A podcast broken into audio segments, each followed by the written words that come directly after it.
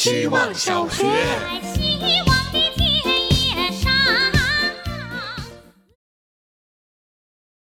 大家好，我是小姑娘。万事开头难，同一件事开第二次头的时候也还是挺难。准备就在碎碎念中开启新学期。昨天居然感受到久违的星期天傍晚的惆怅，因为周一要上学了。再次入学，有种分了文理班上高二的感觉。那些曾经眼熟的同学被分到一个班，即将互换上个学期没有答案的八卦，憧憬新的学期未知的发生。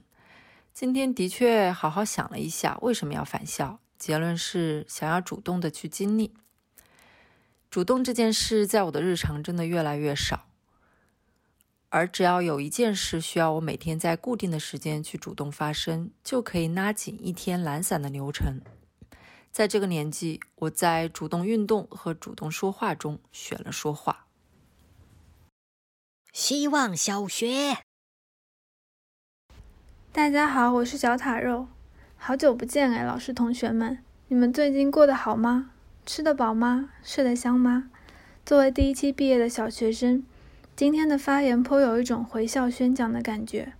之前我半开玩笑的在群里夸张的说了一句：“希望小学可以说是改变了我的人生。”现在想来，的确是有夸张的成分。不过改变也是有的，就是好像意外的获得了一点点坚持的能力。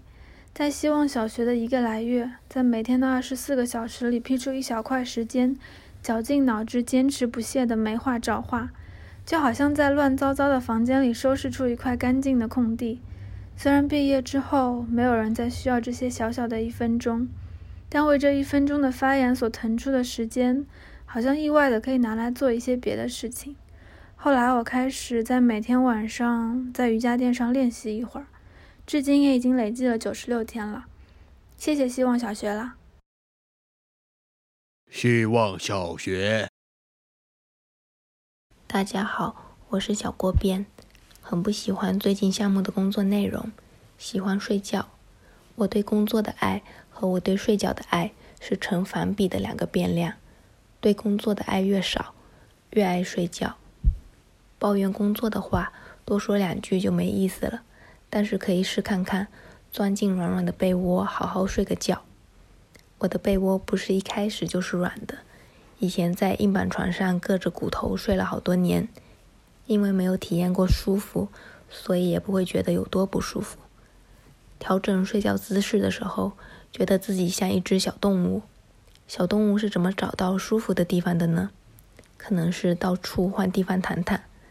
每天只睡硬板床的话，应该很难知道自己原来也喜欢在软的地方睡觉的。不喜欢的工作内容也是硬板床，想快点躺完去别的地方躺躺。希望小学，大家好，我是小狗。我到公司步行需要二十分钟左右，所以买了辆单车。这辆单车还挺贵的，所以我天天骑，哪怕周末出门也会骑车去。上周离开朋友家时背了一大包东西，又喝了不少酒，所以骑起来有些吃力。很巧的是，耳机里随机推荐放的是李玟的《滴答滴》，所以我满脑子都是他在劝我打的打的。不过骑车确实给了我很多美好画面。一次是朋友在前面骑电动车，我在后面骑单车，晚上风很大，我们忽远忽近，我觉得自己像是他放飞的风筝。还有一次是骑在桃江路上，那条路很短，但因为地上都是一个个小方块的地砖，所以骑起来很陡，让人印象深刻。突然发现数字键盘上也是一个个小方块。希望小学每天一分钟也很短。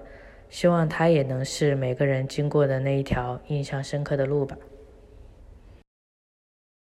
希望小学，老师们好，同学们好。今天我国旗下讲话的题目是“银杏是秋天的雪”。